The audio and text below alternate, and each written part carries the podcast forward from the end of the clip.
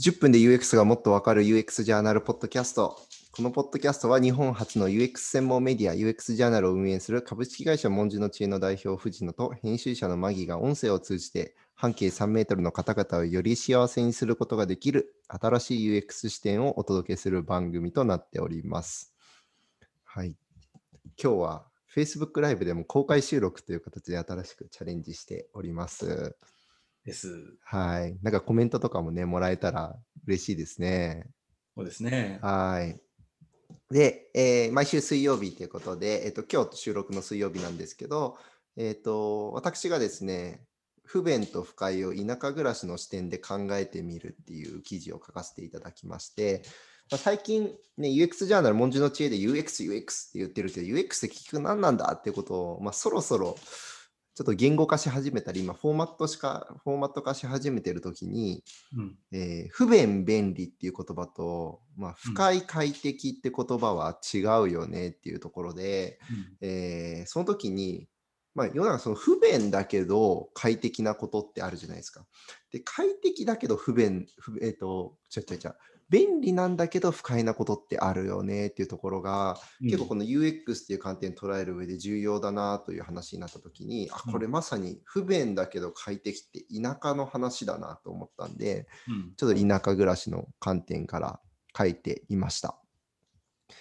まあ、ざっくり言うと、あのー不便で快適を感じるときと不便で不快を感じるときってシチュエーションがあるなと思っていて、うんで、その、まあ、快適は結構イメージ湧くと思うんです。まあ、お裾分けを受けることとか手触り感とかなんですけど、うん。不快はやっぱ緊急事態発生した時のセーフティーネットの薄さが田舎ってすごいなと思ってて、うん。で記事で書いたのはあのちょっと電気料が支払いの手続きのミスで、うん。えー今日払わないと今日止まるのでコンビニで払ってくださいって言われた時にうん。僕の村がコンビニ車で片道25分なんですね。で 電力会社さんからするとコンビニどこでもあるからすぐ払えるようにっていうお気遣いだと思うんですけど、えー村の僕からするとそれはもう大変不便なお気遣いでしてうん。もうやるせなくなったというお話で書かせていただきました。いや、はいね。ネバ村何回か行ってますけど、あの、えっ、と、南の方から上がっていくと、最後にファミリーマートがあって、はいここから先ありませんみたいなこと書いてあるもんね。そう、でも、ちでも最近、去年1個できたんですよ。で、それで、えっ、と、ネバ村から3分ぐらい近いところに、あの、稲部のどんぐりの里の手前に、今度セブンができたんですけあど、北に行くのね、今度はね。そうです、そうです、そうです、そうです。でも、まだ遠いですね。た、だ、じゃあただですよ、じゃあ、これで僕はネバ村にコンビニがじゃあ欲しいのかっていうと、うん。これ別の話であって。そう。で、これなんか聞かれたんですよ、その、まあえっと、旅行会社さんで、まあ、このネバ村一緒に盛り上げてくださってる方が、なんか、でネバ村にコンビニができたらみんな喜ぶでしょって言われたんですけど、うん。いや、僕はいらないですねって返したんですね。うん。でこれなんでだろうと思うと、やっぱ、便利さを求めてここに住んではいないっていうのがうん。あって、その便利があまりにも身近にあるとやっぱそれにこう依存しちゃうというかちょっと考えることとか手放しちゃうっていうのがあるんですけど、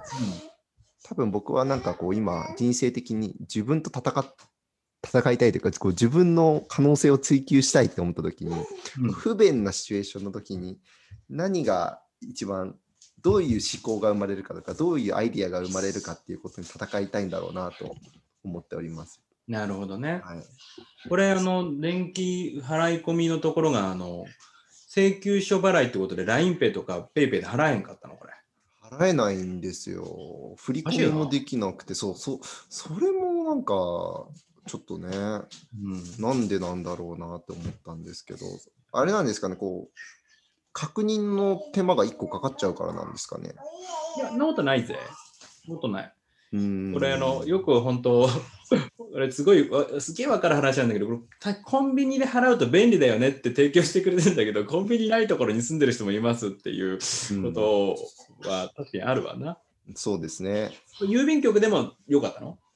郵便局もダメなんで、あ、まあ、僕側にもミスがあって、この1個前に警告みたいのがあったんですけど、それ、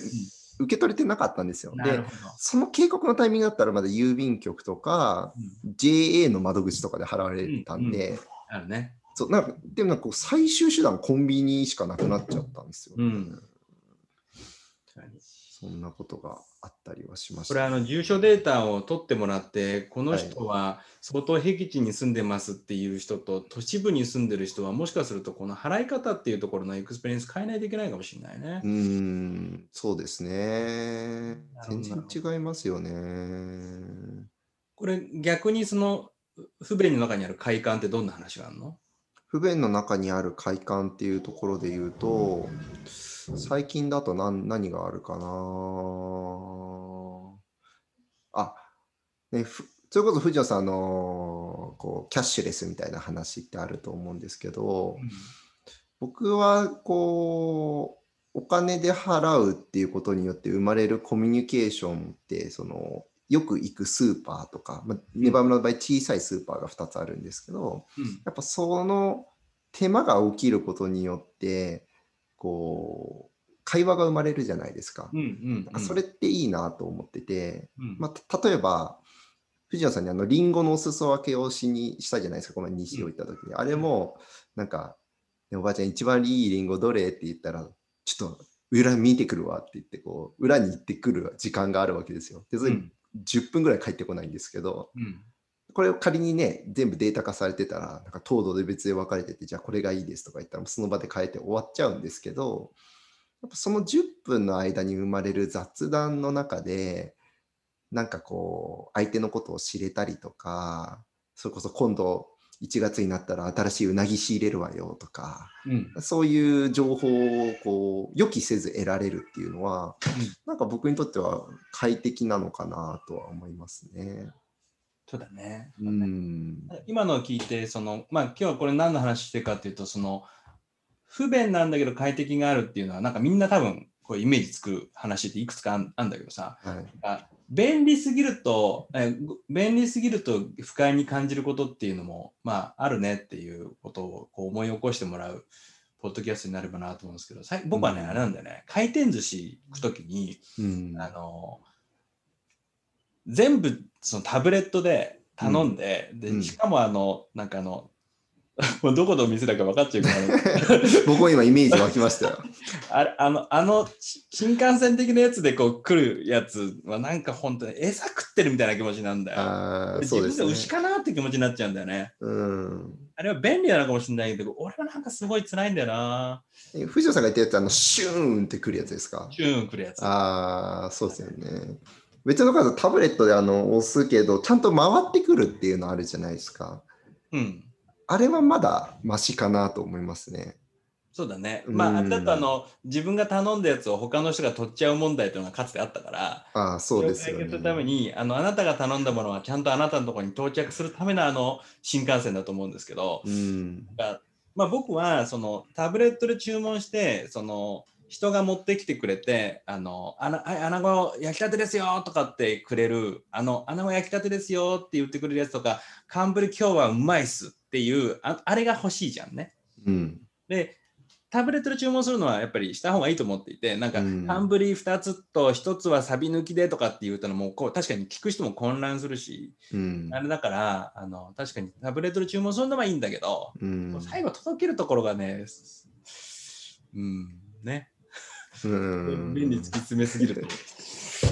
そうですね。だそれ何を届けたいかっていうところですよね。そのい意図のところだと思ってて、もうえ餌的にこう時短で食いたいだったら旬はいいですけど、うんやっぱりそこのね、あの握る人とのコミュニケーションを含めて旬とかを知りながら味味わうですよね。味わうって行為だとやっぱそこの便利さっていうのはどっかでこう歯止めしないと失われるものがあるっていう感じですよね。ねうん。でその理由とすごい分かってるなと思った店が昔あの東京で駅のターミナルに入ってるお寿司屋さんで回らないお寿司屋さんなんですけど、えっと、タブレットなんですね全部。はい。で座ってまずタブレットにこうボタンを押したら何が出てきたかっていうと味噌汁かお酒が出てきたんですよ。へえ。お酒は味噌汁になってたんですよ。でそれすい。ごいよくわできてる UX ストーリーだなと思っていて飲まない人は味噌汁だと思うんですよ。うん。で飲む人は、まあ、ハイボールとかビールとか頼むんですよ。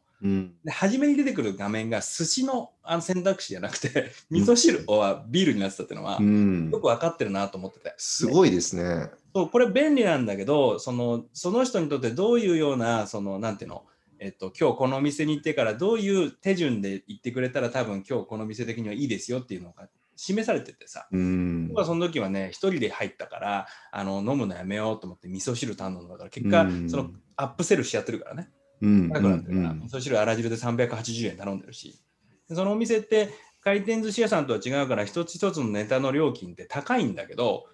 高いお店だからタブレットにしないっていうことじゃなくてぼちぼち高いんだけどタブレットにしてんのよ。うん。チェックそれってどうしてなのって言ったら僕が思うに板前さんの給料とかあとはネネタの原価にちゃんとお金を出していて、うんお店の注文を取りに来るスタッフの人件費を下げてるんだよね。